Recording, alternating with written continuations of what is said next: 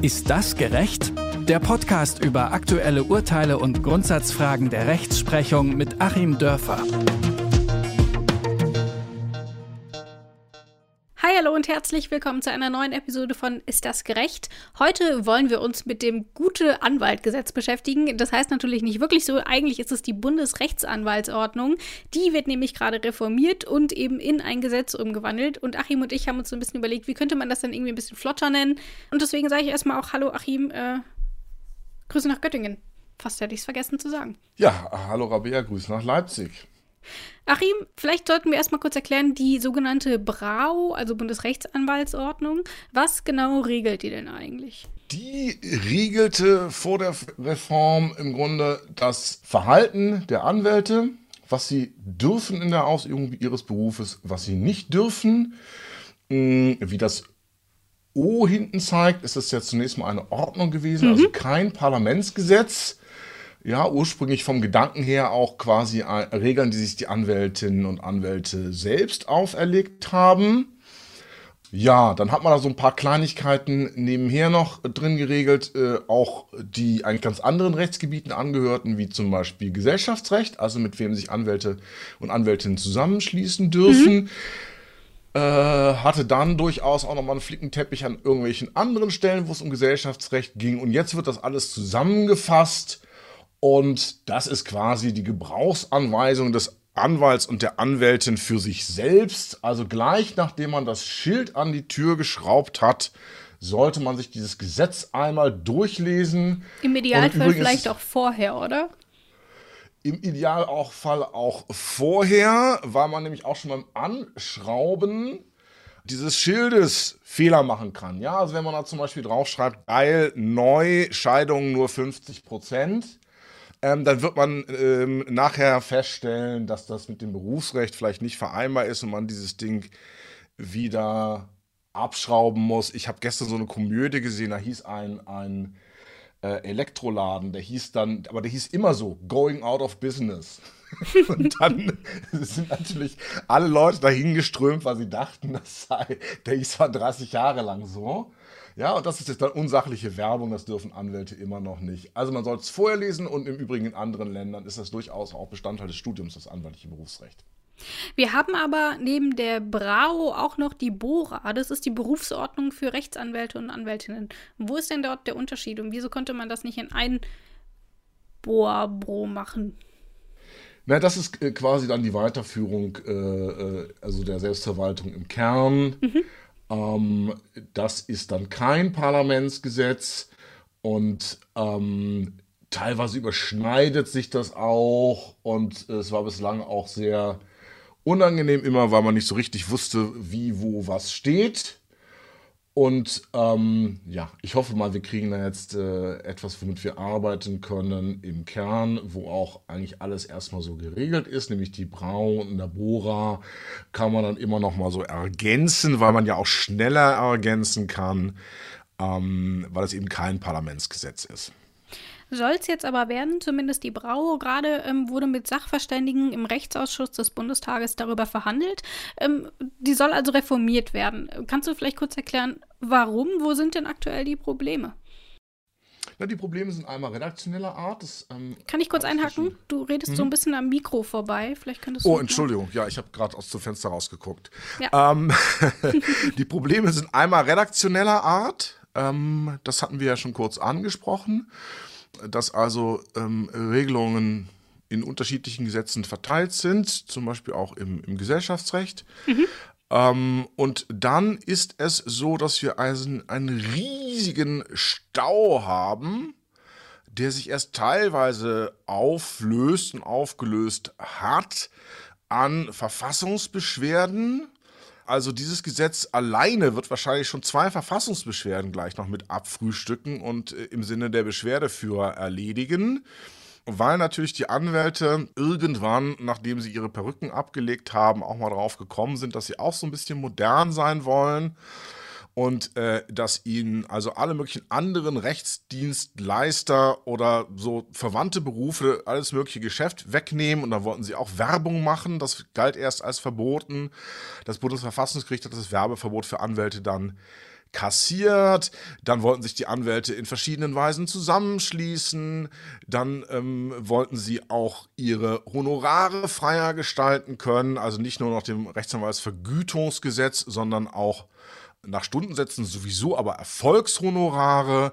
Dann wollten die Anwälte nicht mehr nur im, im, Bereich ihres eigenen Landgerichtsbezirks auftreten dürfen. Das war nämlich früher auch der Fall.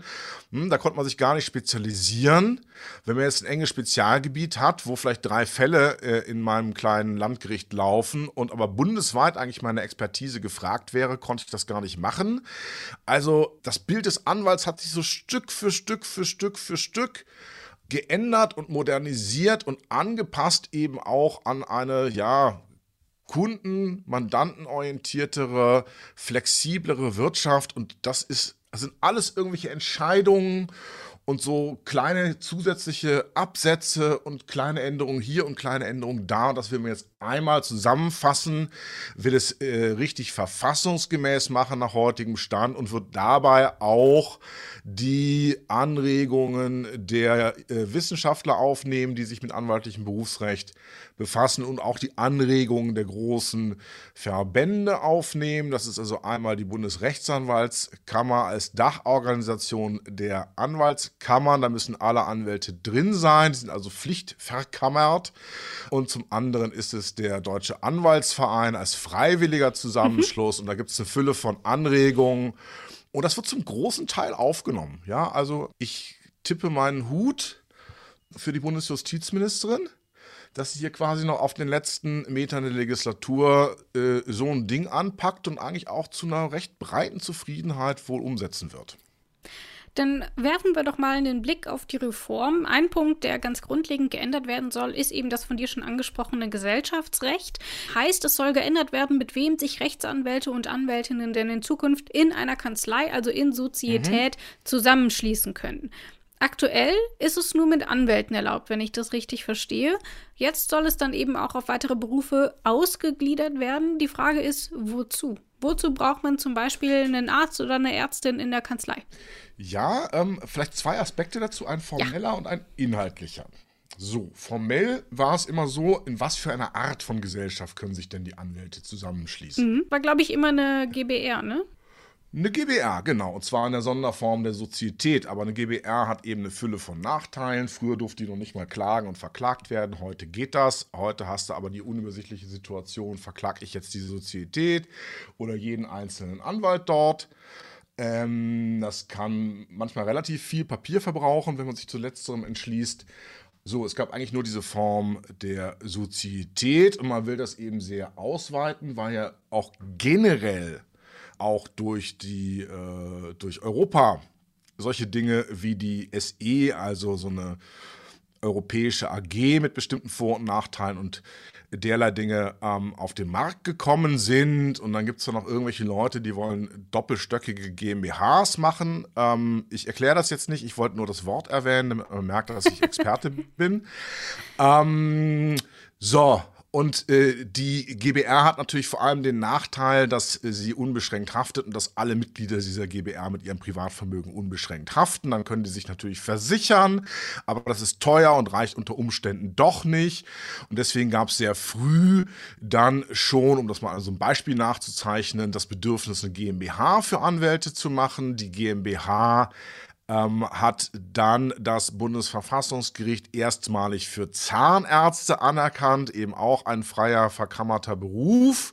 Und dann wollten die Anwälte das auch haben, und dann haben die das auch gekriegt. Mm, und da hat aber wieder keiner verstanden, warum man, wenn man eine GmbH haben kann, als Anwalt nicht auch eine GmbH und Co. KG haben kann. Die hat bestimmte Vorteile steuerlich. Und äh, dann gab es wieder einen Streit, wer an solchen GmbHs beteiligt mhm. sein kann, ob das nur Anwälte äh, sein dürfen oder auch andere Berufsträger oder sogar irgendwelche fremden Investoren. Könnte ja auch jemand sagen, Mensch, hier sind zwei junge Anwältinnen, die haben eine mega Geschäftsidee. Äh, wir investieren da ja jetzt mal eine Million. Das wird wahrscheinlich auch nach der Reform nicht gehen, aber bis dahin gingen halt die Überlegungen. Also dieses formale Kleid ähm, mit den vielen Vor- und Nachteilen, die ähm, genauso bei diesen formalen Kleidern da sind, wie bei jedem anderen, der im Geschäftsleben unterwegs ist. Und dann die inhaltliche Frage, mit wem darf man denn zusammenarbeiten? Warum ist das wichtig? Das ist natürlich wichtig, weil die Anwälte einer strengen Schweigepflicht unterliegen. So, und wenn ich jetzt mit einem Klempner ähm, zusammenarbeite und der latscht da jedes Mal durch mein Wartezimmer und hat natürlich keine Schweigepflicht, dann kann er nachher erzählen, wusstet ihr schon, dass die Frau Müller sich scheiden lässt? Und sie war in Tränen aufgelöst, das gibt's gar nicht. Mhm. Und das wollen wir natürlich auf gar keinen Fall. Deswegen hat man zunächst gesagt, ähm, also mit Steuerberatern konnte man schon immer zusammenarbeiten, weil die auch so eine Art Anwälte sind, historisch gesehen. Hm, auf Wirtschaftsprüfer hat man es dann ausgedehnt, weil das auch sehr, sehr ähnlich ist. Äh, dann hat man den nächsten Schritt gemacht und hat gesagt, wir machen das jetzt nicht nur also sagen wir mal Schritt 1, alle rechtsberatenden Berufe im weitesten Sinne konnten zusammenarbeiten. Schritt 2, alle verkammerten Berufe konnten zusammenarbeiten. Also dann konnte man auch mit ähm, in denselben Räumen eben sein und, und geschäftlich auch zusammenarbeiten mit Ärzten zum Beispiel. Also ich hatte einen Kollegen, der hat viel Verkehrsrecht gemacht, der hatte dann einen Psychologen ähm, nebenan. Ja, da konnte also bei Menschen, die ein Alkoholproblem hatten, auch äh, MPU-Fragen konnten da gleich besprochen werden oder vielleicht auch eine Therapie durchgeführt werden. Also eigentlich eine ganz gute Sache. Ähm, so, und jetzt will man eben noch einen Schritt weiter gehen von den verkammerten Berufen zu allen freien Berufen. So, dass Kannst man zum du das Beispiel kurz auch, erklären, was sind alle freien ja, Berufe? Freie Berufe sind äh, solche, wo so diese höchstpersönliche Arbeitskraft im Mittelpunkt steht ähm, wo quasi der Mensch selber äh, sein, seine Kompetenz verkauft. Also mhm. Architekten, äh, Grafikdesigner, Journalisten und so weiter und so weiter. Also auch in diese Richtung will man das jetzt weiter ausdehnen und da ergeben sich ja auch durchaus interessante Kooperationsmöglichkeiten. Also warum soll man nicht Baurecht machen und dann einen ähm, sachverständigen Architekten mit in den Räumen haben? Hm, das hat ja eine sehr schöne Ausstrahlung von Kompetenz nach außen und man kann dann auch mal ähm, sich einfach ein bisschen auf, auf den Stand bringen und ein bisschen schlauer machen gegenseitig. Und ähm, also das hat, hat geschäftliche attraktive Perspektiven, sowas. Ich halte es auch für richtig an der Stelle und im Übrigen auch praktische Fragen, denn ähm, bisher war es dann ja auch so, du konntest noch nicht mal, wenn du jetzt große Kanzleiräume hattest, die zum Teil leer standen, ähm, einen Teil irgendwie untervermieten an ähm, jemanden, der eben dann nicht auch Rechtsanwalt oder Steuerberater mhm. oder äh, Wirtschaftsprüferin war. Waren auch sogar diese Untermieter in denselben Räumen zusammen, selbst wenn man mit denen keine keinen gemeinsamen Topf hatte, aber eben diese lockere Form der Zusammenarbeit hatte, ähm, mussten ihm auch diesen ganzen Dingen unterliegen. Also das wird sich alles äh, lockern, ähm, finde ich dann eben auch eine tolle Sache, gerade für junge Anwältinnen, die äh, starten vielleicht mit irgendeiner Idee, die erstmal ein paar Jahre braucht, bis sie zum Tragen kommt. Ja, die können sich dann doch ähm, auch relativ günstig irgendwo erstmal einmieten, so eine Infrastruktur mitbenutzen, haben dann viel größeres, viel größere Auswahl oder können vielleicht auch schon mal so marketingmäßig gezielt sich Kooperationspartner suchen und das nach außen auch kommunizieren. Ähm, also das dürfte somit der praktisch wichtigste Schritt des äh, ganzen Reformverfahrens sein. Wenn du dir nach dieser Reform ganz frei aussuchen könntest, wer bei dir mitten die Kanzlei anzieht, wer wäre das? Ähm, Grafikdesigner. Finde ich gut. äh, ja. Braucht Nein, man ihn äh, häufig für deine Arbeit? Ja, man braucht ihn durchaus für Briefbögen. Ähm, wenn ich mir so die Briefbögen von manchen Kollegen ähm, anschaue, dann brauchen die sogar ganz besonders dringend. ähm, man braucht sowas auch durchaus für seine Website. Auch da gilt das Gleiche. Wenn ich mir so diese Fotos anschaue mit einem aufgeklappten Schönfelder, also diesen dicken roten Ordner, eine halb mhm. vertrocknete. Zimmerpflanze im Hintergrund und das Bild ist auch noch schräg und schlecht belichtet. Ähm, auch da ein sehr hoher Bedarf. Du hast ja auch gerade eine neue Website bekommen, ne? Ja, wir bauen da noch und so. Aber gerade sowas fände ich halt echt interessant. Also so ein Webdesigner mit drin fände ich, fänd ich total spannend. Gerade weil man sich keine Kunden wegnimmt, sondern weil man sich sehr gut auch gegenseitig weiterempfehlen kann. Es gibt ja auch dann Mandanten von mir, die vielleicht einen Webdesigner brauchen. Oder ist einer. Quatsch ich doch mal mit dem. Ähm, und auch da kann man sich dann ähm, austauschen. Und äh, ich finde auch uns Anwälten tut auch immer so ein technischer Input im weitesten Sinne und so ein ästhetischer Input, das tut uns auch gut. Da sind wir jetzt so ein bisschen abgedriftet, deswegen will ich noch mal kurz zur Reform zurückkehren. Ähm, und zwar möchte ich mir noch mal den Paragraphen 43 der Brau angucken. Dort steht, der Rechtsanwalt hat seinen Beruf gewissenhaft auszuüben und er hat sich innerhalb von und außerhalb des Berufes der Achtung und des Vertrauens, welche die Stellung des Rechtsanwalts erfordert, würdig zu erweisen. Auch hier will man noch mal ran. Wo ist denn hier das Problem? Ist das zu ungenau oder ähm, was ist dort der Haken? Ja, natürlich ist das zu ungenau. Ähm, das natürlich. ist ja wirklich. Ein, ja, aber klar, das geht doch gar nicht. Ähm, überlegen wir doch einfach mal selber. Wir wachen jetzt wie in einem dieser äh, Hollywood B-Movies morgens auf und sind Anwalt und haben jetzt das ganze, du, du hättest jetzt das komplette Wissen. Nur diesen einen Paragraph würdest du zum ersten Mal sehen. Würdest du kapieren, was du jetzt machen darfst und was du nicht machen darfst? Nee, auf gar keinen Fall. Also gerade das gewissenhaft ist das eine und würdig zu erweisen ist. Das scheint mir auch einen sehr großen Interpretationsfreiraum äh, zu bieten, was denn eigentlich sich würdig erweisen bedeutet.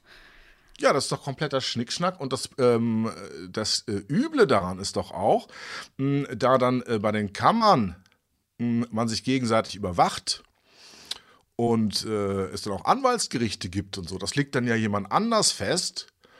Und ähm, also so diese Vielheit von Würde, die man ähm, ausstrahlen kann oder wie man sich selber gerne sieht, wie man meint, dass andere Menschen einen auch als kompetent und sympathisch wahrnehmen. Das kann ja auch nach Mandantenkreis jeweils ganz unterschiedlich sein das möchte ich doch nicht von meinen Kollegen kontrollieren lassen. Ich bringe dir mal ein Beispiel, was mir noch nach Gerne. wie vor schwer, schwer im Magen liegt und auch noch nicht abgeschlossen ist. Mm, eine Richterin ähm, beschimpft im Strafverfahren meinen Mandanten, weil der sie unterbricht. Sowas können sie in ihrer Kultur machen. So, jetzt hat er mhm. einen türkischen Nachnamen, genau, völlig klar, glaub, was gemeint war. Erzählt. Hatte ich schon mal erzählt. So, jetzt nehmen wir mal dieses Beispiel. Das ging dann nämlich noch weiter. Daraufhin bin ich aufgestanden, habe gesagt, hier, ich, ich lasse das nicht zu, dass Sie ähm, meinen Mandanten rassistisch angehen.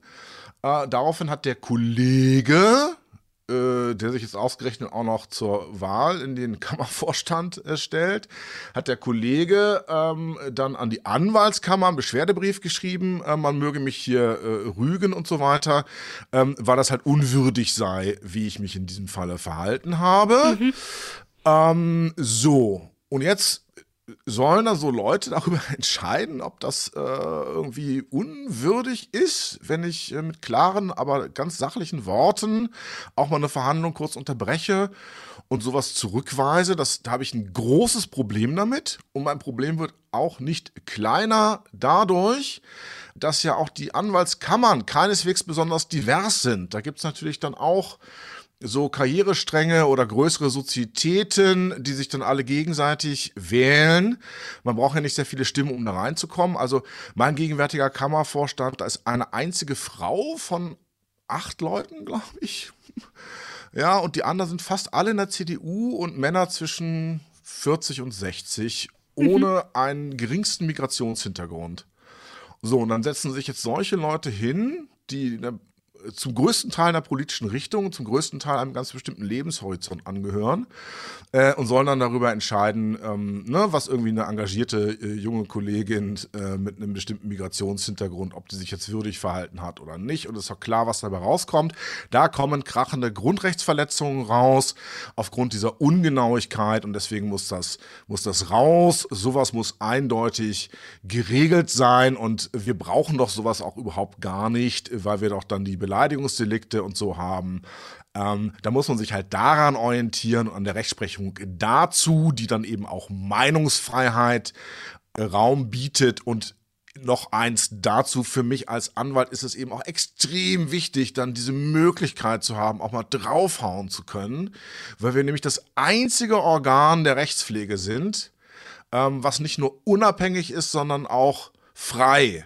Es gibt zwei unabhängige Organe Rechtspflege, das sind die Richter und die Anwälte, aber wir sind die einzigen, die wirklich frei von staatlicher Bevormundung sind. Wir sind auch immer die Letzten, äh, die noch gegen irgendwelche Tyrannen aufstehen, wenn alle Richter schon ausgetauscht sind.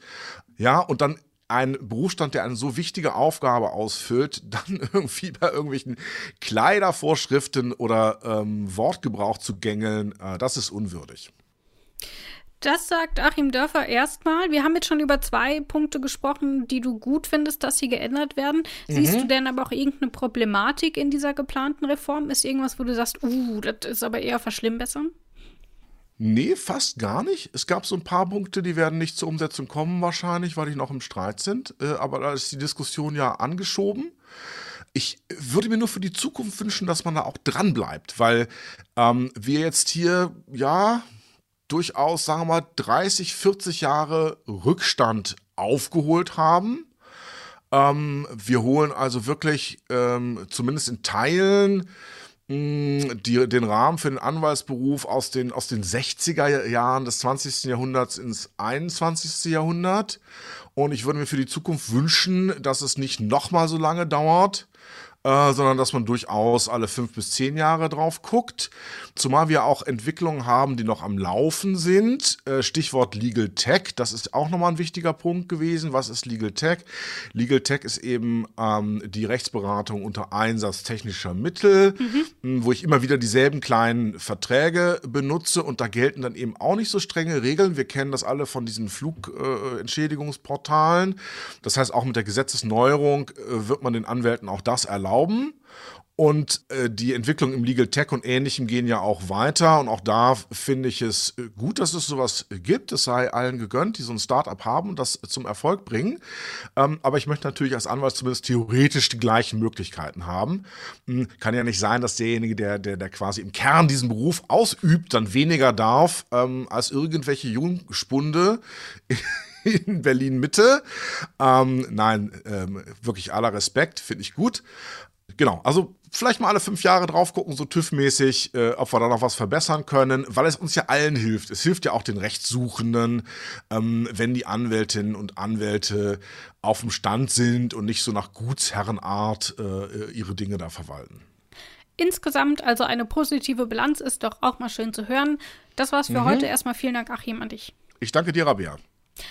Alle Folgen könnt ihr auf Spotify, Apple Podcasts, Deezer und wo ihr gerne Podcasts hört, hören. Abonniert uns doch einfach, dann verpasst ihr keine Folge mehr. Das war's für heute. Ich sage Tschüss an euch alle da draußen. Bis zum nächsten Mal. Und Tschüss auch von mir.